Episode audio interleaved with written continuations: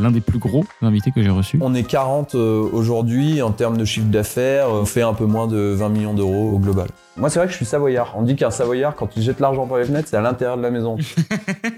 Ce que j'ai compris, mais après coup, c'est que plus on a d'argent et plus aussi on fait des conneries qui sont moins rattrapables. Quand j'étais petit, euh, j'étais fan de Jean-Pierre Papin, c'était Ouais. mon idole absolue. Aujourd'hui, on est associé d'ailleurs euh, sur cette sculpture. et- La question c'est est-ce que tu arrives à le tenir au, au baby?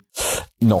il est vraiment fort. La philosophie dans laquelle on a toujours été, c'était de se dire, ok, on fait des MVP, on teste, on voit ce qui se passe, on apprend, et puis petit à petit on itère. En ligne, on adore les problèmes. Contrairement aux entreprises traditionnelles où un problème, euh, au pire, t'essayes de le mettre sous le tapis et de dire non, non, j'ai rien vu, comme ça au moins t'es pas emmerdé. Que si tu trouves une solution à un mauvais problème, en fait, c'est une bonne solution pour le mauvais problème, donc c'est une mauvaise solution pour le bon problème. Quand j'ai lancé le podcast Les Brut e-commerce, je me suis dit je vais tourner en rond ou deux ou trois épisodes. Et depuis lors, je me rends compte que je comprends rien en fait. Genre t'as pas deux trucs qui sont exactement similaires. C'est super intéressant de l'entendre. Salut, c'est Théo. Je suis le fondateur et CEO de Kudak, l'agence de growth préférée de ton e-commerçant préféré. Mon travail et celui des 50 membres de mon équipe, c'est de craquer les problématiques de croissance de nos clients e-commerce avec de l'ADS, de la créa et du conseil en growth. Dans ce podcast, j'élargis ma culture en enregistrant mes discussions avec les plus belles marques e-commerce françaises, en format d'interview ou de table ronde. On a un but, c'est de répondre à une seule question, comment elles ont grossi. Si l'épisode te plaît, oublie pas de mettre 5 étoiles au podcast sur la plateforme de ton choix, parce que ça me demande beaucoup de travail et que je suis chaud si tu peux au moins y passer 5 secondes. Sans plus attendre, j'arrête de t'embêter, je te laisse avec cet épisode, c'est parti Bonjour à tous et bienvenue dans un nouvel épisode des Bruts e-commerce. Euh, cette semaine, encore une fois, vous connaissez la musique de toute façon, un nouvel invité euh, qui n'est pas des moindres, euh, puisque c'est en termes de chiffres, on en parlera tout en restant assez vague, mais qui nous permettra quand même de donner une petite fourchette. euh, L'un des plus gros invités que j'ai reçus, donc une, une très belle marque, même d'ailleurs plusieurs très belles marques. Euh, Je reçois Pierre Leblond aujourd'hui. Comment tu vas? Super. Bien accueilli dans une maison à Versailles, nickel. Avec ton site en fond d'écran, je trouve que ça fait vraiment la différence d'avoir ton truc derrière. Ouais. Bah, c'est des beaux meubles, hein, donc Ouais. c'est vrai que ça change tout. hein. Ça, c'est vrai, c'est une bonne inspiration.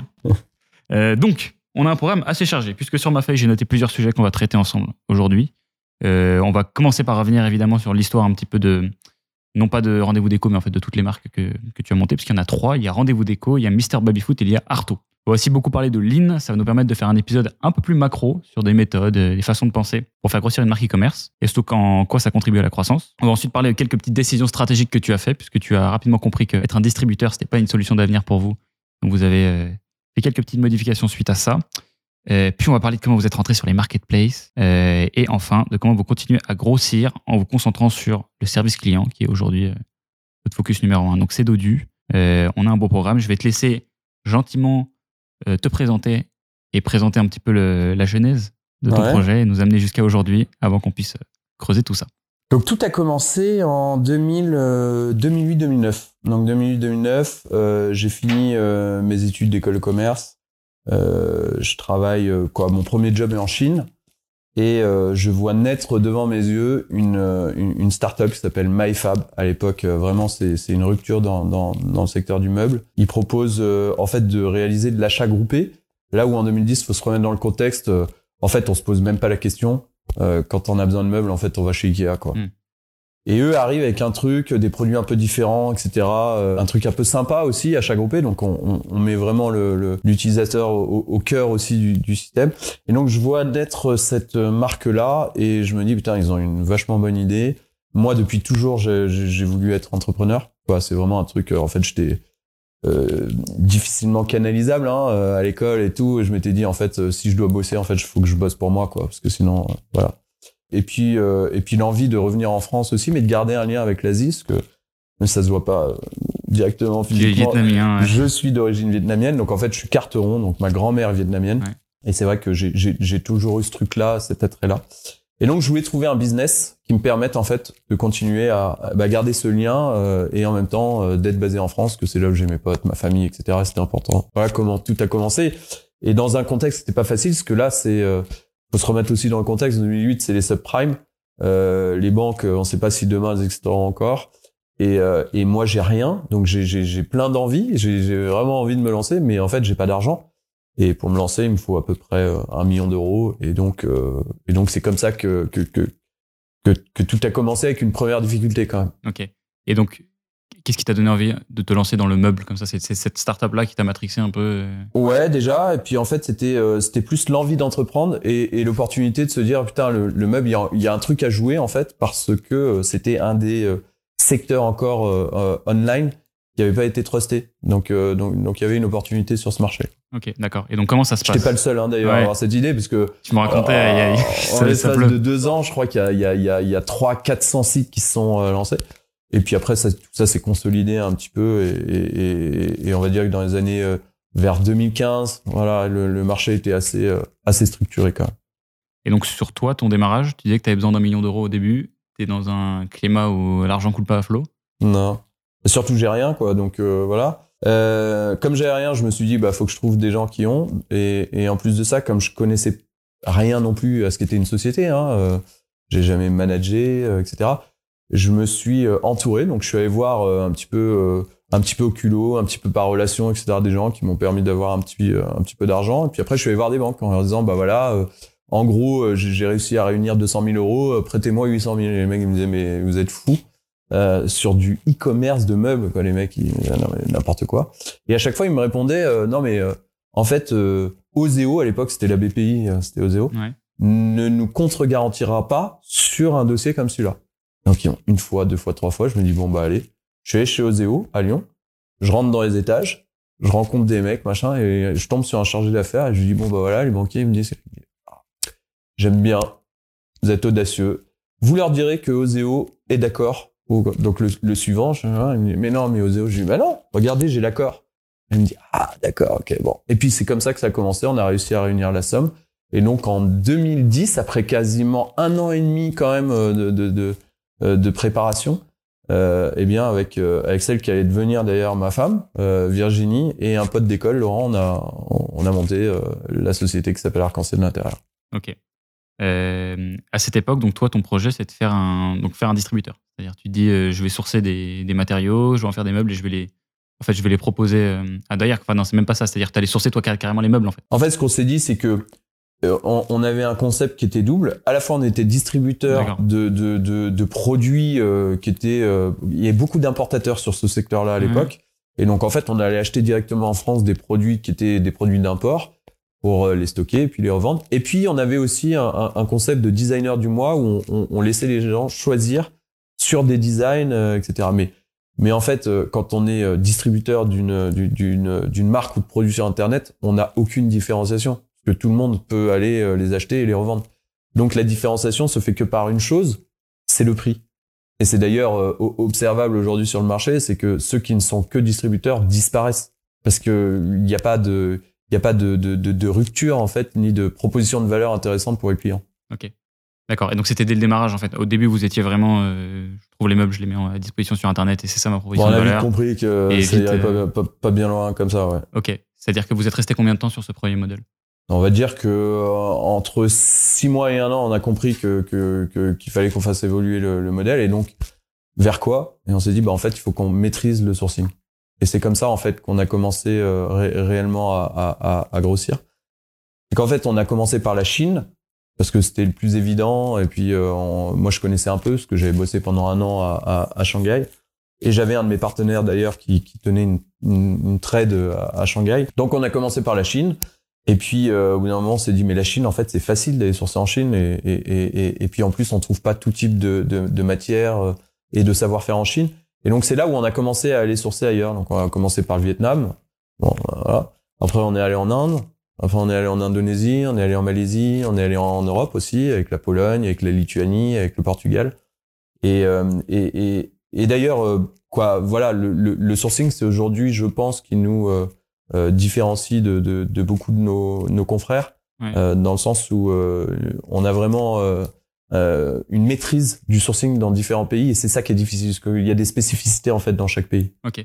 Et ça, qu'est-ce que ça apporte comme valeur supplémentaire à l'utilisateur à la fin de la chaîne? C'est-à-dire bah, En fait, il a une offre qui, qui est euh, juste euh, énorme puisque ouais. on est capable de faire de l'indus, euh, du bohème, euh, de l'art de, de vivre, de, de, etc., etc. Quoi. Donc, donc en fait, on a on, on a vraiment des gammes qui sont différentes et on a des matériaux qui sont différents et on a des savoir-faire qui sont spécifiques aussi.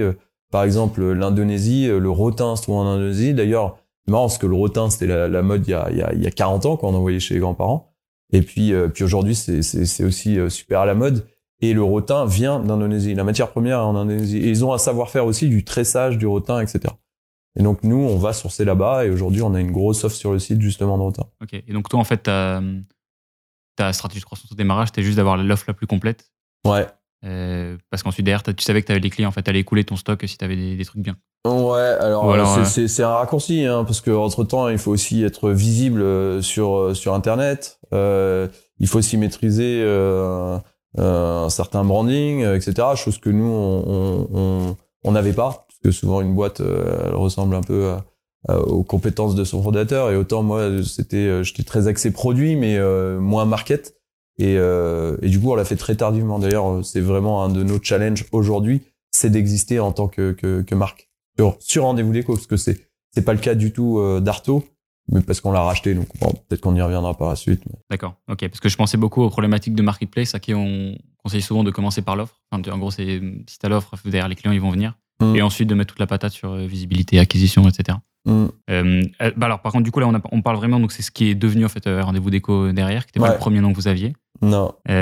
comment est-ce que Mister Babyfoot et Arto s'incluent dans cette affaire? Où est-ce que ça arrive? Donc, au départ, rendez-vous déco.com qui ouvre en 2010. Ensuite, en 2012, je me trouve dans une usine. Et puis, je vois un baby tout pété dans un coin. Et moi, c'est vrai que j'ai passé pas mal de temps au, au, au, café euh, à, l'époque. Et, euh, et, donc euh, bah voilà c'est un, un, le baby foot je, je kiffais.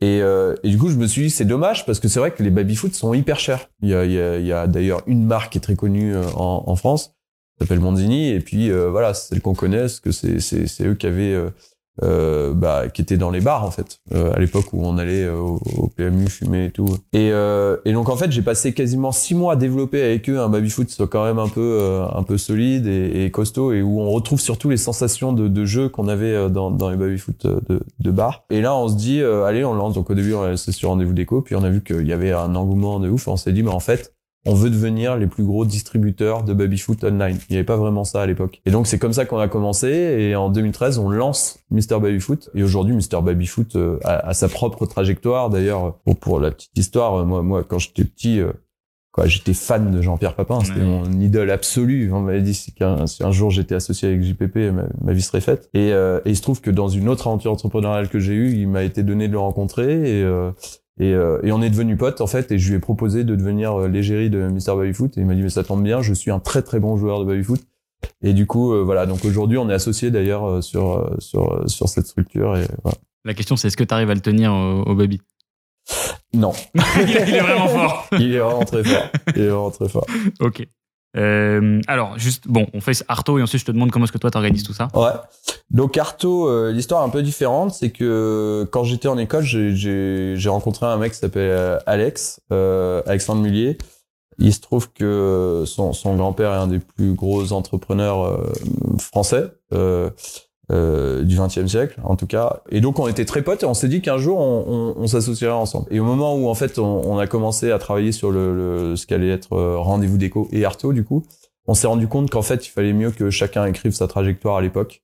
Euh, et, euh, et, du coup, Alex a créé Arto et moi j'ai créé Arc-en-Ciel d'intérieur. Donc je crois qu'il y a eu en, en, en, 2014 un petit peu une, un virage dans le modèle de, de Arto où Arto est devenu un éditeur de meubles mais plutôt haut de gamme euh, sous la houlette de, de Amandine Merle, euh, qui a fait un énorme boulot et, et qui en a fait d'ailleurs euh, une marque qui était désirée, désirable et pointue dans le domaine du, du, du, du meuble. Et bon, elle a quitté l'aventure après pour des accords avec l'investisseur, mais voilà. Et donc à ce moment-là, Alex m'a proposé en fait de, de, de me positionner pour reprendre Arto. Et, et, donc je trouvais ça un petit peu sympa parce que pour pour pour, pour les deux cousins quoi qui, qui s'en est à peu près en même temps, d'être réunis dans un dans, un même groupe, euh, voilà. Et puis nous, ça nous permettait aussi de rentrer sur une verticale qu'on n'avait pas, qui était le, le, meuble haut de gamme euh, en, en, édition. Donc c'est vraiment la rencontre entre des designers et des fabricants, pour le coup euh, européens, donc français, euh, italien, euh, portugais, voilà, mais vraiment en, en, circuit court, quoi. Et donc depuis 2020, en fait, bah, je suis le, le, le, CEO de, de Arto. Alors, la question que se posent toutes ces, toutes ces personnes en, en écoutant une personne qui a trois aventures entrepreneuriales en même temps, c'est euh, quelle est ton implication dans chacun de ces projets? Ah bah mort. Quoi, moi aujourd'hui je suis euh, à 100%. Donc ce qu'il faut savoir c'est que on a réuni à Lyon euh, tout le monde, tout le monde, et que certaines fonctions support sont partagées. Donc ça va être le cas de la finance, du dev, etc. Et puis après il y a des spécificités sur chaque sur chaque marque aussi. Euh, c'est le cas notamment de, de, de, la relation client, par exemple. Donc il y a des gens qui sont dédiés pour rendez-vous déco, d'autres pour ortho, d'autres pour euh, Mister Foot. Et donc en termes de personnes, pour faire un petit point sur les chiffres, donc nombre de personnes dans l'équipe totale et votre chiffre d'affaires, vous êtes on, on, est on est 40 euh, aujourd'hui en termes de chiffre d'affaires, euh, on fait un peu moins de 20 millions d'euros au, au, global. Ouais, belle réussite et donc je, je, te confirme que tu es parmi les les plus grosses marques que j'ai reçues dans ces dans, dans ce format. Je le savais déjà un petit peu avant de, avant de commencer, mais c'est pour nos auditeurs. Euh, alors, on va pouvoir rentrer un petit peu dans le vif du sujet. Donc, tu as commencé par nous parler, euh, à nous parler un petit peu de cette stratégie de ne pas rester distributeur trop longtemps, euh, et donc de, devenir en fait des experts du sourcing et donc derrière pour les, les commercialiser. et pourtant, tu évoluais sur un marché qui était du coup très concurrentiel, c'est que tu avais beaucoup de concurrents qui arrivaient, même un concurrent qui avait le beaucoup d'argent, qui avait réussi à avoir Capital, c'était ça à l'époque. et, il est mort aujourd'hui, c'est ça? Ouais, bah ça a duré euh, trois ans. Hein. Euh, c'était euh, bon, on peut le citer parce qu'il n'y a pas de voilà, c'était usine à, à, design qui à l'époque avait levé, mais comme énormément de titres, MyFab avait levé aussi pas loin de 5 millions d'euros, etc. Ça a été balayé en, en, en trois ans, pareil. Il y a, il y a plusieurs modèles hein, dans les dans, dans les startups. Euh, moi, c'est vrai que je suis savoyard. D'ailleurs, on en a pas parlé, mais je suis savoyard. On dit qu'un savoyard, quand il jette l'argent par les fenêtres, c'est à l'intérieur de la maison, tu vois. et, et, donc en fait, nous, nous dans notre dans, dans la manière dont j'envisageais en fait un business, c'est que je me sentais très mal à l'aise à l'idée d'avoir un business qui grossit, mais qui à un moment n'est pas viable parce qu'il ne gagne pas d'argent. Hmm. Et donc en fait, très tôt, on a cherché justement cette euh, rentabilité. Et d'ailleurs, on a été rentable au bout de trois ans. D'ailleurs, j'étais accompagné depuis l'origine par des entrepreneurs. Euh, et, et c'était des entrepreneurs euh, terrain, euh, quoi, tu vois, euh, traditionnels d'ailleurs, pas forcément du web, alors, je t'ai accompagné aussi par des entrepreneurs du web, comme euh, par exemple un, mec qui s'appelle Jérôme Kaouglagnan, euh, qui m'a beaucoup aidé et qui avait euh, développé Decathlon.com. Et Guy Leclerc, qui lui était président d'Intersport Monde. Il y avait Jacques-Édouard Charret, qui avait été numéro 2 de Casino, qui avait été président de Quick, tout par gel, quoi. C'est que des boîtes qui font plus d'un milliard. Donc voilà, c'était des mecs, mais qui étaient pas dans le trip on lève des fonds, on grossit fort, etc. C'était plutôt des mecs qui étaient ancrés, quoi, bien les pieds sur terre, en se disant, OK, business internet c'est bien, mais c'est un business comme les autres. Donc en fait, ça tiendra que si c'est rentable. Et donc on a très tôt cherché en fait à, la rentabilité et on n'était pas du tout dans le dans, dans le désir de lever beaucoup d'argent pour essayer de grossir.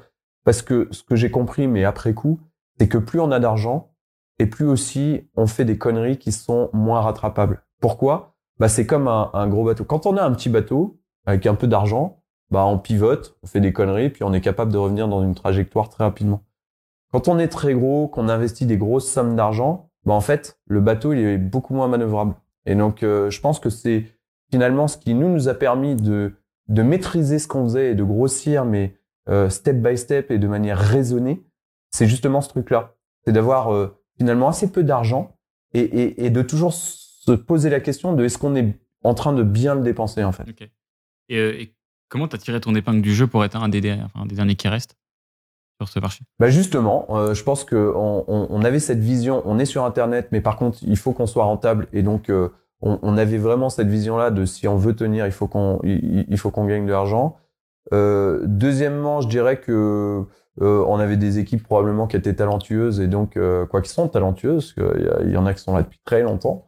c'est une boîte qui a maintenant un peu plus de 11 ans, donc voilà. Et et et puis je pense aussi que euh, à un moment donné, il y a des effets euh, euh, de, de, paliers dans des boîtes et, et nous, on a su justement passer ces paliers et, et, tenir. Et il y avait énormément de concurrents. Puis à un moment donné, bah, le marché s'est consolidé. les, les, les plus faibles finalement ont disparu et, et, et, nous on est on est resté et du coup la part du gâteau aussi s'est distribuée entre moins d'acteurs. Et c'est quoi les erreurs que les autres ont fait et que vous n'avez pas fait soit parce que vous avez une stratégie qui est meilleure, soit parce que vous n'avez pas l'argent pour faire ces erreurs-là Ouais, bah, notamment en acquisition. Hein. Euh, bon, on était euh, Google est un, un, un, outil qui est, qui est, très gourmand, donc en fait, euh, il est même illimité. Donc si on a envie de, de drainer du trafic, etc. Et nous, en fait, on, on, on, très tôt, on allait par test, donc on se posait la question est-ce que cette campagne-là elle est rentable? Est-ce que est-ce qu'il faut qu'on la continue? Par exemple, à l'époque, acheter le mot clé canapé, ça coûtait 2 euros, quoi.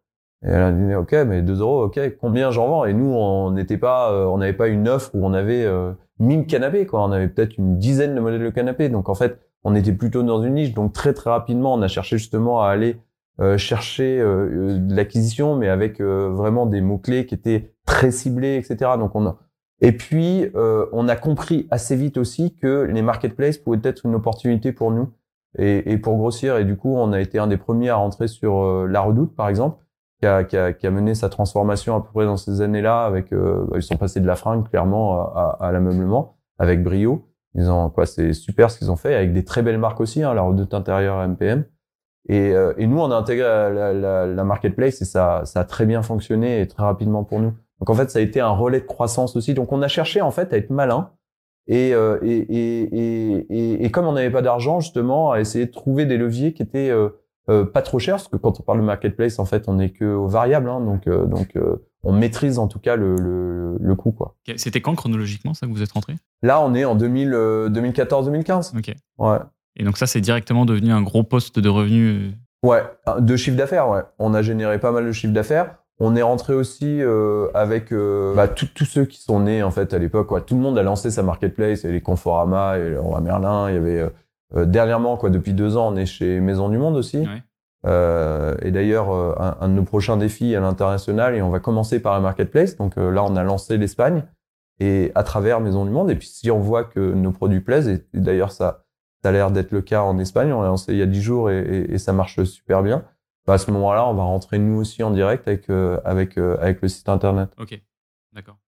Euh, ça c'est intéressant parce que on parle souvent du sujet internationalisation avec les DNVB que je reçois dans ouais. dans le podcast et c'est souvent le truc sur lequel les gens se cassent la gueule toujours. Ouais. Parce qu'en fait, euh, c'est assez dur de pénétrer un pays, du moins dans les retours que j'ai eu en direct consumer, euh, en mode une grosse campagne d'âge, paye des influenceurs et hop, je fais ma brand comme Mm. ça. ça. Ça marche pas souvent. Ouais. Et les seuls cas que j'ai vu fonctionner, c'est ceux où tu arrives avec ton distributeur. Je pense à l'Aphorie qu'on a reçu dans ce podcast. Je sais pas si tu connais, mais euh, qui a rentré comme ça, pareil, aux US.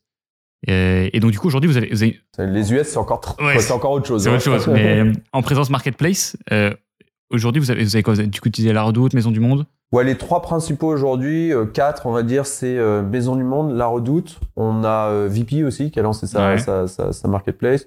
On a Mano Mano, puis après on en a plein d'autres, mais qui sont plus petits, quoi. Voilà. Ok.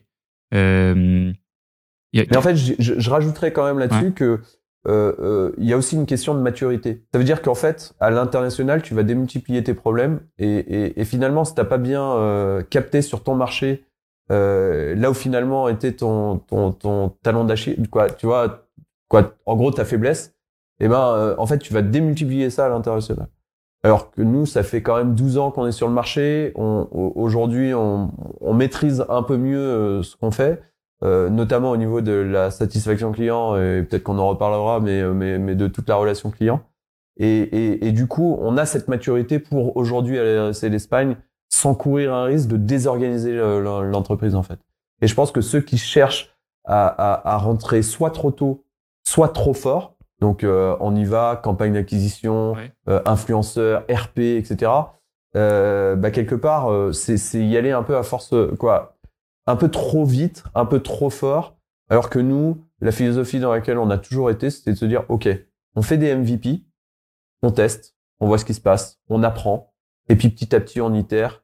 Et finalement, on, on- on- en apprenant, ça nous permet d'être plus performants. Et là, on commence à accélérer, en fait. Et on a toujours euh, agi comme ça sur tous les, sur tous les sujets. Et qu'est-ce que tu. En fait, je me demande si demain tu as une marque qui vient te voir et qui dit euh, Ah, je me pose la question de l'international Ouais. euh, et qui, qui aimerait bien savoir si toi tu, recommandes, tu lui recommandes d'y aller. Euh, qu'est-ce que tu aimerais bien qu'elle ait craqué ou du moins résolu sur son marché domestique d'abord? Tu vois, en gros, la question c'est euh, quand est-ce qu'il faut y aller? Mais sauf que c'est une très mauvaise question. Quand est-ce qu'il faut aller à l'international? Parce que c'est très général. Ouais, je pense qu'il n'y a pas vraiment de question. Déjà, la première, quoi, ce que je disais à l'instant, Ouais. c'est euh, déjà une, une certaine maîtrise de ce qu'on fait déjà sur le marché sur lequel on est. Deuxièmement, bah, de se renseigner un petit peu sur les pays où on veut aller. Euh, bah, déjà un en termes d'appétence du marché sur les produits en question.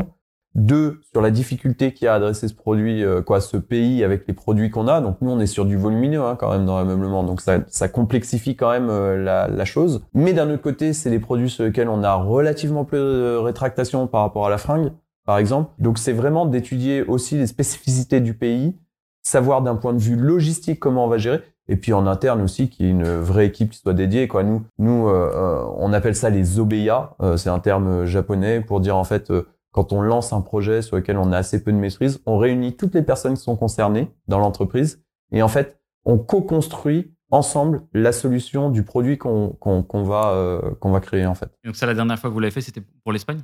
Ouais, bah ouais, là on a on, on a lancé l'Espagne il y a il y a dix jours. Euh, ça nous a pris euh, pas loin de six mois de travail. Et donc ça ressemblait à quoi ça? En fait, Obeya, c'est pas le c'est le résultat final qui s'appelle Obeya ou c'est la méthode? c'est le, le fait de se réunir avec Ah, euh, tous ceux qui sont concernés, de lancer le projet. Et en fait, on a une récurrence chaque semaine où chacun avance sur ses sujets. Donc chacun a des challenges à relever par rapport au, au- au nouveau produit qu'on veut créer, parce que le nouveau produit, c'est lancer la commercialisation en Espagne. Et donc par rapport à ce, à, à ce nouveau produit, chacun a des challenges. Et donc chaque semaine, eh bien, on voit comment on avance. Il y a des nouveaux trucs qu'on découvre, etc., etc. On commence à itérer sur les sujets. Et puis, euh, in fine, jusqu'au lancement euh, qui s'est fait, et sans heures. Donc, en fait, c'est ça, surtout, le, le- la, la réussite là-dedans. Et, et le MVP, enfin non, du coup, en Espagne, vous n'êtes que sur Maison du Monde, ça? Vous n'avez pas encore euh, de Non, on a lancé aussi trois autres marketplaces Ok, en même temps, simultanément. Et donc, en fait, le MVP, C'est de lancer le produit via les marketplaces. d'accord. Donc c'était ça. Ouais, ouais, ouais, ouais.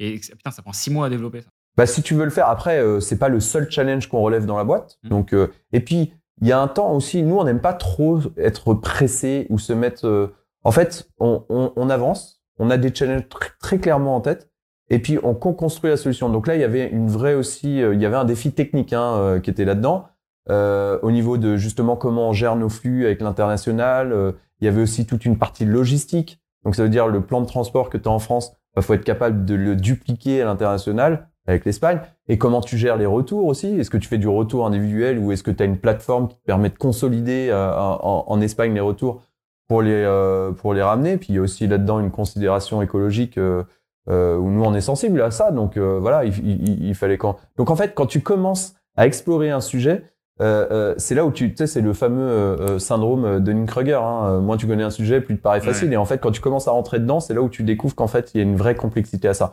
C'est d'ailleurs pas pour rien que tu as reçu euh, pas mal de DNVB qui s'étaient cassés les dents sur international. Quoi. C'était pas simple.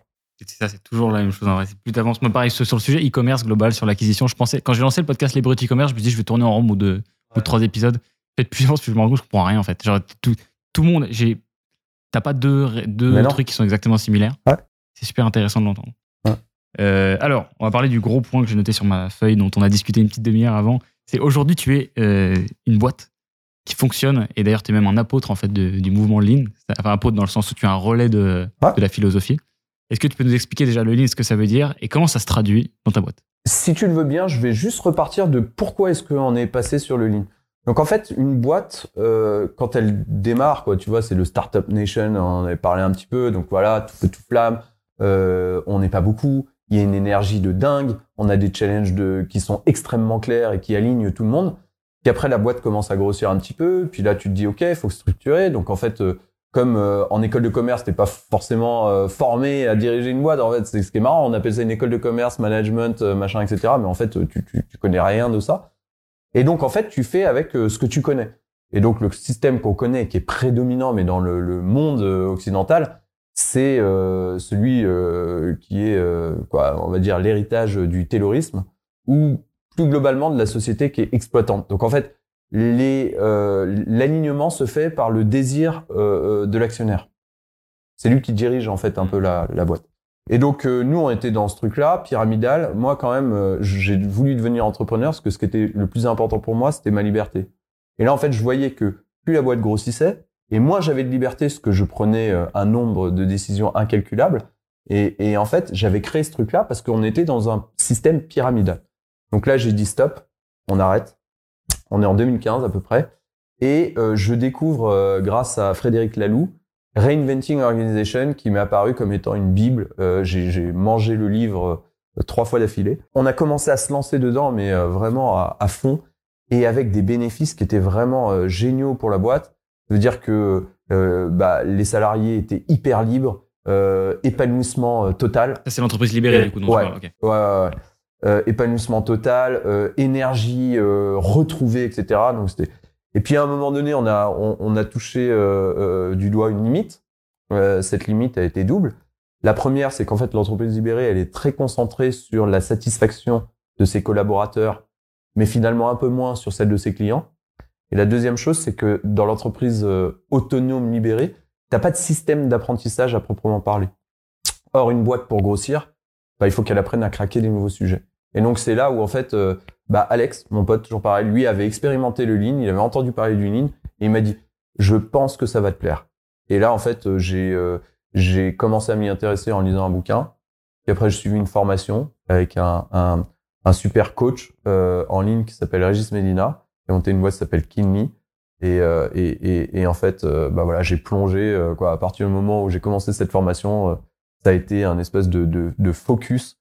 Et, euh, et, et, maintenant, ça fait euh, ouais, c'est depuis 2019, donc euh, ça fait à peu près deux ans et demi. je me suis formé moi, et puis ensuite j'ai j'ai commencé aussi à, à, à, délivrer le message dans, dans l'entreprise.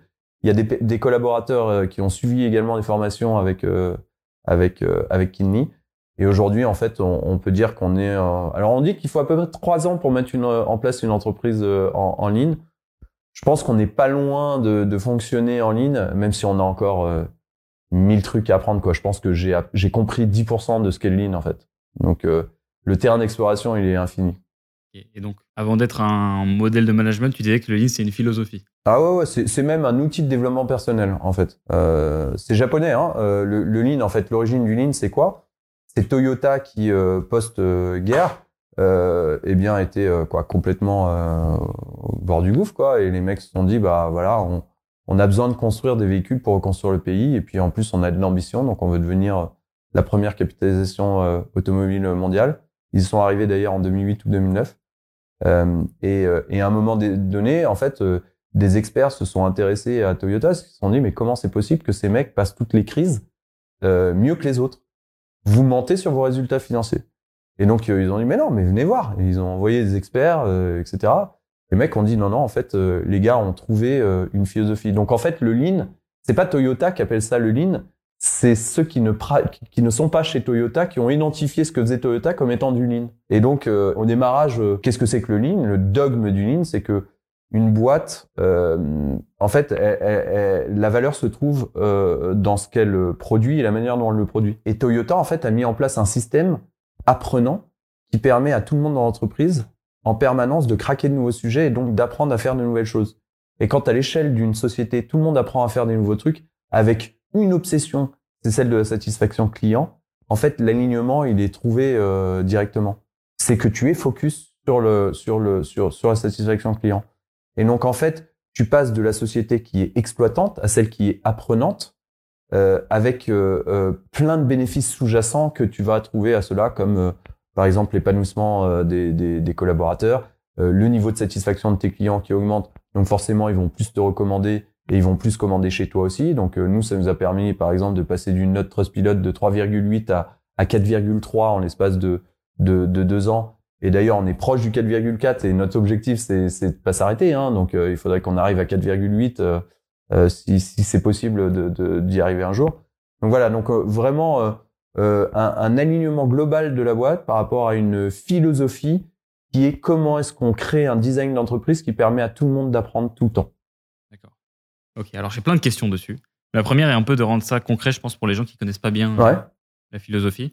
En gros, qu'est-ce qui, selon toi, chez Rendez-vous Déco, est le plus représentatif de la philosophie Lean? Genre peut-être dans les rituels, dans la façon dont tu t'adresses aux équipes alors déjà, euh, on est organisé avec euh, des team leaders. C'est pas des managers, c'est des team leaders.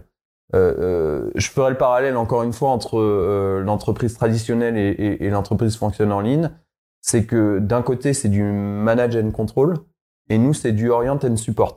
Ça, ça, ça, quoi, tu vois, ça, ça, parle quand même. Ouais. Ce que ça veut dire, c'est que le team leader, c'est quelqu'un qui a de l'expérience, mais qui n'a pas à proprement parler une, un, un, un rôle hiérarchique avec les, les collaborateurs qui composent euh, l'équipe. C'est plutôt le mec qui est là pour faire en sorte euh, euh, que tout le monde soit formé. Et donc en fait, son rôle, ça va être d'être dans une espèce de philosophie où va accompagner les gens pour qu'ils maîtrisent mieux euh, leur métier et pour qu'ils se posent aussi les bonnes questions. Donc en fait, c'est un espèce de coach interne.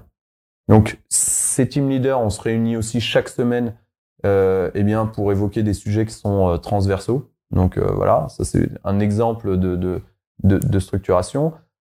Après, il y a euh, ce qu'on appelle le gemba. Donc le gemba euh, en japonais, ça veut dire là où les choses se passent. Moi, je passe deux jours par semaine à faire du gemba dans la boîte.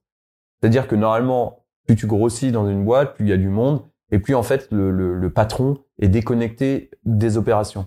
Bah parce qu'il y a plus de temps, euh, donc euh, il prend des décisions euh, euh sur Excel avec son DAF. D'ailleurs, c'est un truc que j'ai jamais compris. Le DAF numéro 2 de la boîte, ça veut dire mais attends, on prend des décisions par rapport à la finance. Non, on prend des décisions par rapport au client en fait. Et ça, c'est un des gros changements aussi dans dans la manière, dans le paradigme en fait dont tu tu dont tu regardes les, les choses dans la boîte. Donc le game bar en fait, c'est comment est-ce que euh, euh, quoi, c'est aller sur le terrain pour se rendre compte de euh, la réalité des choses et de ce qui est dur pour les collaborateurs. Et donc après, on fait ce qui s'appelle euh, l'AI hélicoptère, c'est-à-dire qu'on écrit euh, et, et, et, on oriente la stratégie de la boîte par rapport à ce qu'on a observé sur le terrain, mais sans euh, sans intermédiaire, j'ai envie de dire. Donc en fait, l'AI hélicoptère, c'est que l'hélicoptère il peut monter, il peut descendre, et donc il se nourrit à la fois d'une espèce de connaissance du marché euh, que le patron a parce qu'il a depuis longtemps, parce que c'est son rôle aussi de se renseigner, d'être en contact avec euh, euh, l'écosystème, et puis aussi de ce que rencontrent les mecs sur le terrain. Et donc ça, c'est hyper intéressant parce que du coup, ça permet d'aligner tout le monde. C'est pas le, le, patron visionnaire qui a compris tout mieux que tout le monde et plus vite que tout le monde. Au contraire, c'est je suis allé sur le terrain, j'ai vu ce qui se passait, et du coup, ensemble, on oriente la stratégie future de l'entreprise parce que justement, elle se nourrit du terrain. Et c'est une présence physique euh, ou c'est une réunion, je sais pas, tu fais des ah non, avec non, les non. gens? Je me pose physiquement à côté euh, d'un dev. J'y comprends rien, moi. J'ai jamais écrit une ligne de code. C'est pas du tout euh, quoi mes, mes affinités, rien du tout. Mais je vais lui dire, bah ok, qu'est-ce que tu fais euh, aujourd'hui? Bah voilà, là, je, bah tiens, tu peux m'expliquer comment tu fais? Donc il dit, bah là, en fait, je vais prélever une pièce du marketing. Euh, on m'a demandé, alors j'en sais rien, de, de mettre euh, ce qu'on appelle le, le back to stock. Donc quand un produit est épuisé, euh, on met un truc, euh, être informé de la remise en vente du truc. Donc je dis ok, t'as prélevé ça là, ok. Et, et en fait, mon rôle, c'est de le regarder, de lui poser des questions et en fait d'amener le collaborateur à lui-même prendre du recul sur sa production. Et en faisant ça, en fait, il va identifier qu'on appelle des, des, des, des points d'amélioration qui vont mener derrière du Kaizen, c'est comme ça qu'on appelle ça en, en, en ligne. Euh, et donc là-dedans, il y a une intention. C'est-à-dire que généralement, ça part d'un problème. En ligne, on adore les problèmes. Contrairement aux entreprises traditionnelles où un problème, euh, au, au, au pire, t'essayes de, de, de le mettre sous le tapis et de dire non, non, j'ai rien vu. Comme ça, au moins, t'es pas emmerdé. Et, euh, et, au pire, si tu te fais choper, t'essayes de trouver un mec autour en disant mais c'est pas de ma faute, c'est lui. Alors que nous, en ligne, le mec qui, qui, qui, relève un problème, en fait, c'est génial parce que c'est une manière euh, finalement d'apprendre un truc. Et, et en plus collectivement, parce que quand tu fais un Kaizen, normalement, toutes les personnes qui sont euh, concernées, eh ben, elles vont participer. Et donc, en fait, on apprend un truc ensemble. Et généralement, c'est euh, euh, aligné avec euh, OK, ça va permettre d'améliorer le- l'expérience utilisateur ou la satisfaction de mon client. Et donc, euh, parce qu'en gros, le format Les Brutes e-commerce, c'est on analyse comment est-ce que les boîtes e-commerce elles grossissent. Ouais. Et au début, En, en fait, une boîte, elle va grossir quand elle arrive à résoudre les irritants pour ses clients. et ben en fait, c'est exactement ça que je voulais faire comme transition, c'est que la raison pour laquelle le lean, c'était un truc dont je voulais parler, dont on n'a jamais parlé dans les épisodes tout avant. c'est pas- Ouais. C'est une manière de réduire les irritants. Voilà. Et donc, du coup, en fait, à terme, de, si on fait le truc jusqu'au bout, c'est d'avoir des clients plus satisfaits, donc euh, qui te recommandent ou euh, qui recommandent eux-mêmes chez toi. Ouais. Et donc, c'est en ce sens-là que c'est un, levier de croissance. Quoi, de... Ah, mais c'est, en fait, euh, tu te dis même que comment est-ce que tu veux pouvoir grossir si jamais tu rentres pas dans une démarche où justement tu arrives à, à, à finalement satisfaire mieux tes clients? Alors oui, tu peux aller à la course aux nouveaux clients. Donc euh, tu vas dépenser de l'argent pour séduire une nouvelle personne ou créer une valeur d'usage qui n'existait pas avant et où les gens vont adopter directement, mais de manière durable. Si tu veux rester sur un marché, bah et tout en grossissant, hein, ça veut dire garder le même niveau de service alors même que tu as plus de volume à traiter. Bah, il faut avoir un système pour arriver à ça. Et pour arriver à ça, bah, justement, ce système-là, c'est de se dire, en fait, je me pose les bonnes euh, questions et je vais résoudre les bons problèmes. Et en entraînant l'équipe à résoudre les problèmes au fur et à mesure qui se présentent, eh bien, en fait, ça va me permettre de relever les défis de demain parce que justement, les mecs auront l'habitude de, de, de, de relever des défis. Tu vois ce que je veux dire? Ouais, c'est super intéressant. Euh, Qu'est-ce qu'une autre personne qui voudrait implémenter le lean dans sa marque e-commerce devrait savoir? Bah déjà, je pense que euh, le, point de démarrage, c'est de s'intéresser à ce que c'est. Ouais. Euh, euh, de commencer par où? Lire un bouquin, euh, il y en a un qui est très facile, euh, qui se lit super bien, qui s'appelle Apprendre à apprendre de Régis Mais quoi, ils sont quatre à l'avoir écrit. Ouais. Euh, dont Régis Médina, j'en ai parlé juste avant, Jacques Chaise aussi, qui est un, un, de mes deux sensei. Donc sensei, c'est coach qui m'accompagne. Donc moi, tous les mois, je suis accompagné par euh, par, par un sensei qui vient dans la boîte, etc. Et d'ailleurs, c'est c'est très rigolo parce que les, les, les sensei, contrairement à des consultants, euh, consultant, il arrive, bam, tac, il prend son PowerPoint, il dit voilà, tu devrais faire ça. Le sensei, pas du tout. Le sensei, il oriente juste ton regard sur un truc que tu devrais, euh, quoi, sur lequel tu devrais peut-être t'intéresser. Et parfois, c'est assez énigmatique. Hein. Euh, Jacques Chaise, justement, il me racontait ça au démarrage, que quand on onboardait, voilà, il me disait, bah voilà, il disait que la première fois qu'il a reçu son sensei, qui s'appelle Michael Ballet, euh, ils, ils, avaient passé toute la journée à visiter l'usine, etc. Et lui, il était super fier de montrer sa nouvelle usine, super belle, etc. Et à la fin de la journée, euh, il dit, bah, Monsieur Chaise, vous êtes, euh, vous êtes sympathique, mais vous êtes cruel. Et paf, il part.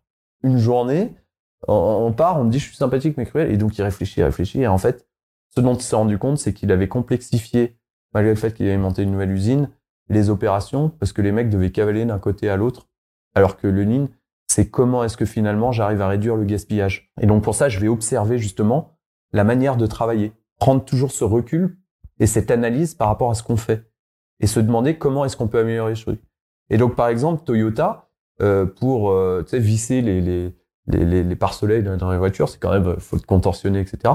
Ils ont inventé la, la, la chaise du futur où le mec est déjà en position avec une impulsion, il pousse la chaise, elle rentre parfaitement dans la voiture et il, il, est calé comme ça, il a plus qu'à mettre deux coups de visseuse et c'est terminé. Donc ça veut dire qu'en faisant ça, un, le collaborateur il est beaucoup plus épanoui parce qu'il est pas là en train de se contentionner. Deux, sur le long terme, bah, il va pas avoir euh, d'arrêt maladie parce que au bout d'un moment, quand tu te tords en deux pendant 20 euh, ans, 30 ans, bah, voilà.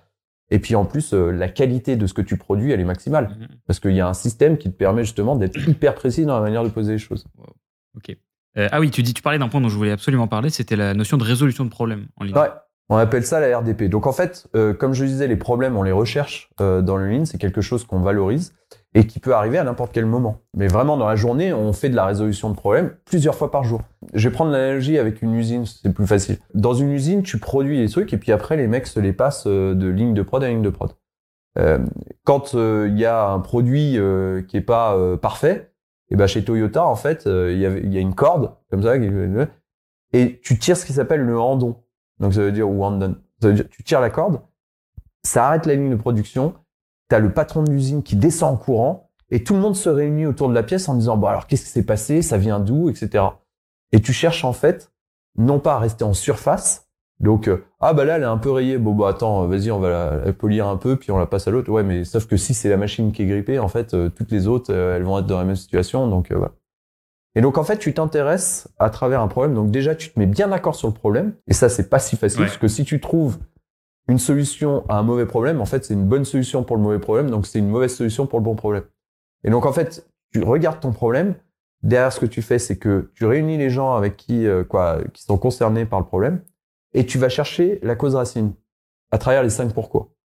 Et on a tout un système, euh, quoi, tu vois, grosso modo, on dit que qu'il y a les quatre M euh, la cause racine, elle vient euh, la plupart du temps des 4 M. Donc, tu as le man avec la connaissance qu'a le mec du produit. Donc, par exemple, par rapport au problème que je rencontre, est-ce que c'est un problème de connaissance? Est-ce que c'est un problème de méthode? Est-ce que c'est un problème de matière? Matière, c'est l'input. C'est l'information que je reçois. Ou est-ce que c'est un problème de, de, de matériel, donc d'outils? Mais j'ai un exemple, hein, tout con. Euh, on chargeait les prix à la main sur le site internet. Donc, souvent, on a des erreurs. Qu'en fait, on mettait euh, les personnes en situation d'échec, parce qu'une fois que tu as rentré 20 lignes, 30 lignes, tu peux te perdre dans le truc, etc. Donc on avait des erreurs régulièrement. Et là, on a fait euh, ce qui s'appelle du Poka Yoke, ça veut dire euh, système anti-erreur. Comment est-ce que, en fait, tu, tu, tu mets pas en place une rustine, mais tu éradiques l'erreur? Bah, C'est qu'en fait, on a créé un outil où tu peux, en fait, uploader, quoi. Tu peux télécharger directement sur le back-office l'ensemble des prix chargés en masse. Et du coup, un, c'est de la satisfaction pour le collaborateur, ce qui fait plus une, une tâche qui est relou et, et, et, en plus il peut se tromper. Donc euh, dans une boîte traditionnelle, le mec qui se trompe, tu dis mais qui, en fait qui a fait cette connerie quoi? Alors que là, nous, la, manière dont on a raisonné, c'est on s'est dit pourquoi l'erreur est arrivée? Ok, c'est un problème de, de, matériel, donc il faut qu'on ait un, un, un, outil qui soit performant là-dessus. Et donc on a travaillé à, à, à créer l'outil. Et aujourd'hui, en fait, ce problème-là euh, n'arrivera plus jamais. C'est intéressant. J'avais, je suis très fan des 5 pourquoi. Donc c'est.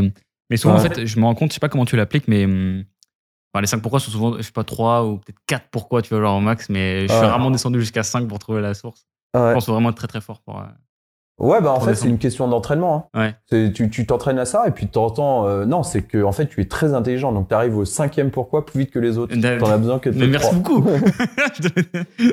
ok, non, mais c'est super intéressant parce que, ouais, c'est ça. En fait, notre travail, tu vois, on- quand tu montes une agence, en fait, ton travail aussi, tu penses que souvent, c'est dire aux gens quoi faire. En fait, c'est souvent euh, leur expliquer, leur faire comprendre où est le problème. Et, Exactement. euh, Orienter le regard. et voilà, et c'est ça. Et ça prend beaucoup de temps, en fait. Parfois Mhm. aussi, de, ça prendre des mois de comprendre où, Exactement. où vient le problème. Ok. Alors, euh, il nous reste encore quelques minutes. J'aimerais qu'on parle de euh, comment vous prévoyez de continuer à grossir, donc tout ce qui se passe à partir d'aujourd'hui jusqu'à dans le futur. Mhm. Euh, tu m'as parlé plein de choses. Euh, je- vais te laisser euh, m'expliquer un petit peu qu'est-ce que tu vois comme futur. Pour, Donc on a plusieurs challenges à relever. Ouais. Le premier c'est que euh, on va déménager, on va prendre des locaux beaucoup plus gros et qui vont être euh, adaptés aussi à notre manière de fonctionner parce que quand tu es euh, quand tu fonctionnes sous la philosophie Lean, en fait, tu as un management qui est visuel. Donc ça veut dire que euh, euh, par exemple, chacun monitor euh, des KPI à la journée. Donc c'est pas des KPI financiers hein, d'ailleurs, je précise, c'est des points de contrôle euh, sous-jacents de productivité. Ça veut dire ce que je produis là, est-ce que je suis dans une situation OK ou pas OK? Et ce qui me permet de réagir tout de suite. Parce que souvent, quand tu fais du, du, du, euh, de l'analyse financière, en fait, c'est une analyse dans le rétroviseur, parce que les choses se sont déjà passées. Donc, en fait, t'es pas capable de réagir immédiatement. Tu le fais forcément avec un délai beaucoup plus long. Euh, ça, puis on aime bien avoir nos challenges aussi par euh, Paul qui sont, euh, qui, sont euh, affichés. Donc là, on, se crée des bureaux qui sont vraiment à notre image avec des tas d'affichages, etc. D'ailleurs, je t'inviterai à venir le voir si ça t'intéresse à Lyon. Et, voilà, ça c'est un de nos premiers challenges. Deuxième challenge, c'est que on a une boîte qui s'appelle RDVD, RDVD Stock qui fait de l'upcycling. Donc euh, nous, on, on fait ça déjà depuis euh, cinq ans. Euh, en, en fait, euh, l'idée de départ, c'était de dire, bah, c'est trop con. En fait, on a des retours de produits qu'on peut pas revendre, euh, et pourtant, il faudrait les valoriser parce que bah, ça permet de euh, pour euh, une, une certaine population qui peut pas euh, s'acheter des meubles neufs, bah, de pouvoir accéder à des meubles qui sont cool. Et donc, on a monté un magasin qui s'appelle RDVD Stock. Et la prochaine étape, en fait, c'est qu'on monte euh, des, des, des magasins euh, rendez-vous déco. Donc, on a là le premier qui est en prévision, qui sera pas loin du, du, du magasin RDVD Stock. Euh, continuer justement dans, dans cette perspective où on y va euh, petit à petit avec un MVP, de bien comprendre quels sont les enjeux, euh, de bien comprendre aussi la marge qui nous sépare euh, du- d'un fonctionnement optimal. On va y aller petit à petit. Donc là, on va en monter un, puis après on en montera deux, trois, quatre, puis on verra comment on va aussi. Un autre défi, c'est de continuer à satisfaire nos clients. Euh, toujours plus. Je parlais de la note de 4,8, on est à 4,3. En fait, on sait que c'est l'indicateur suprême. Si jamais on fait bien notre métier, bah, notre note, elle va monter, en fait. C'est la- ton- c'est un North Star, ton, ce truc-là? Ah, mais bien sûr. Donc, c'est quoi? C'est la note Trustpilot? Ouais. Excellent. Ouais, parce qu'elle ment pas là notre euh. Trustpilot en fait. Parce que pourquoi? Parce qu'en en fait, on interroge euh, tous nos clients et donc euh, en fait, c'est même là où on vient chercher nos futurs challenges. C'est-à-dire que tous les jours, je suis. En fait, c'est même pire que ça, c'est que chaque avis Trustpilot qui est euh, mis sur la marque, en fait, je reçois un Slack avec euh, le truc qu'on a plugué les, les, les deux outils. Et donc en fait, moi, ça me nourrit énormément et on en Ouais. parle en réunion team leader justement en disant, ok, on va prendre les pires avis qu'on nous a laissés parce qu'en fait, c'est des clients qui nous crient leur insatisfaction et qui nous donnent la possibilité de nous, nous, nous améliorer et qui ont euh, euh, finalement euh, suffisamment d'estime pour nous, pour nous le dire et pour nous crier. Alors parfois, il, il faut lire entre les lignes, il faut faire abstraction des, des, des, euh, des mots. Mais derrière ça, en fait, il y a une idée, c'est améliorez-vous là-dessus parce que en fait, on a besoin de ça pour être euh, satisfait. Et donc, c'est euh, c'est c'est génial en fait d'avoir ce, ce, cet outil-là parce que c'est ça qui drive la, la, la stratégie. Excellent. Euh, ça me donne des petites idées. Et, et surtout, beaucoup, nous, et, et c'était comme ça avant, euh, il y a, il y a, y a 3-4 ans en, en arrière, on avait peur. Hein, dès qu'on nous mettait un avis, parce qu'on n'était pas sûr de nous et on, on voulait pas vraiment se confronter euh, au- à, à, à nos clients. Et, euh, et aujourd'hui, en fait, euh, on, on a changé complètement de paradigme par rapport à ça. C'est qu'on est friand de ces avis-là, et surtout ceux qui- où, où, où, en fait euh, l'avis est, est mauvais, parce que ça nous permet justement de- de- d'enclencher un truc derrière. Top. Bah écoute, à la fin de ce podcast, souvent je pose la question y a-t-il une autre marque e-commerce? Dont tu admires la stratégie de croissance Je ne vais pas mettre e-commerce dans ce mot-là, parce que tu- on en a parlé un petit peu avant. Ouais. Tu m'as mentionné, j'ai noté deux boîtes. Tu m'as mentionné un petit peu plus que ça, mais j'ai noté Conto et Aircall. Ouais. Euh, Qu'est-ce qu'elles ont en commun que tu aimes bien? En fait, c'est différent. Il y a Aircall. Euh, ce que j'aime bien, c'est la philosophie des mecs. Euh, tu vois, c'est une super boîte. Hein. Ils vont sûrement être cotés au Nasdaq en 2025. Euh, c'est énorme. Et, euh, et, les mecs, en fait, euh, ils se comportent pas à une licorne, mais à un chameau. C'est bien ce que ça veut dire. Et aussi à, un tracteur plutôt qu'une fusée. Donc ça veut dire c'est c'est des mecs qui ont les deux pieds bien sur terre, qui ont jamais été dans ce truc-là où la course à la croissance, etc. Et, et moi, je me reconnais bien là-dedans et je trouve que c'est je dis pas que l'autre modèle n'est pas bon, mais en tout cas, moi, moi, ça me parle et je trouve que c'est super que des mecs comme ça, euh, eh bien, créent des, des, des, boîtes qui sont euh, qui soient aussi grosses et qui et, qui satisfassent autant le, client, parce que en fait, quand tu es Aircall, en fait, tu grossis parce que justement ton service est exceptionnel. Et euh, Conto, le point commun, c'est que c'est aussi une super boîte. Euh, et eux, malgré le fait qu'ils grossissent, mais de manière euh, vraiment fulgurante, en fait, ils gardent la même qualité de service et ils gardent ce focus sur la relation client. Et ça se ressent en fait quand tes clients Conto, tu le, tu, le vois qu'ils s'intéressent vraiment aux au, clients. Donc voilà, donc ça, je trouve que c'est deux, deux, deux super Merci beaucoup Pierre. On est arrivé à la fin de cet épisode. Avec euh, plaisir. Je te remercie pour euh, toutes les réponses à toutes les questions que tu as données. J'étais très content d'avoir un épisode un peu plus macro que ça. On n'a pas parlé Facebook une seule fois, ni euh, un tout petit peu Google. On a parlé de Google au démarrage, mais je suis très content. Bah, tu m'inviteras et puis on parlera de ça. Je te réinvite dans Combien, dans combien de temps t'auras accompli des trucs un peu, un peu nouveaux euh Quand est-ce que j'aurai accompli des nouveaux trucs? Genre une deadline où tu te dis là, j'aimerais bien faire tel truc avant. Ouais, la semaine prochaine. Ouais, je pourrais t'inviter. Si tu veux un peu plus de recul, on va se dire dans un an. Écoute, on fera un, retour. Allez. Euh, merci beaucoup. On va arrêter l'épisode ici. Merci beaucoup d'avoir suivi cet épisode jusqu'au bout. Si vous êtes resté jusque-là, euh, c'était un plaisir de vous avoir avec nous en différé. Et on se donne rendez-vous dans un prochain épisode des Bruty Commerce. Merci Pierre. Merci.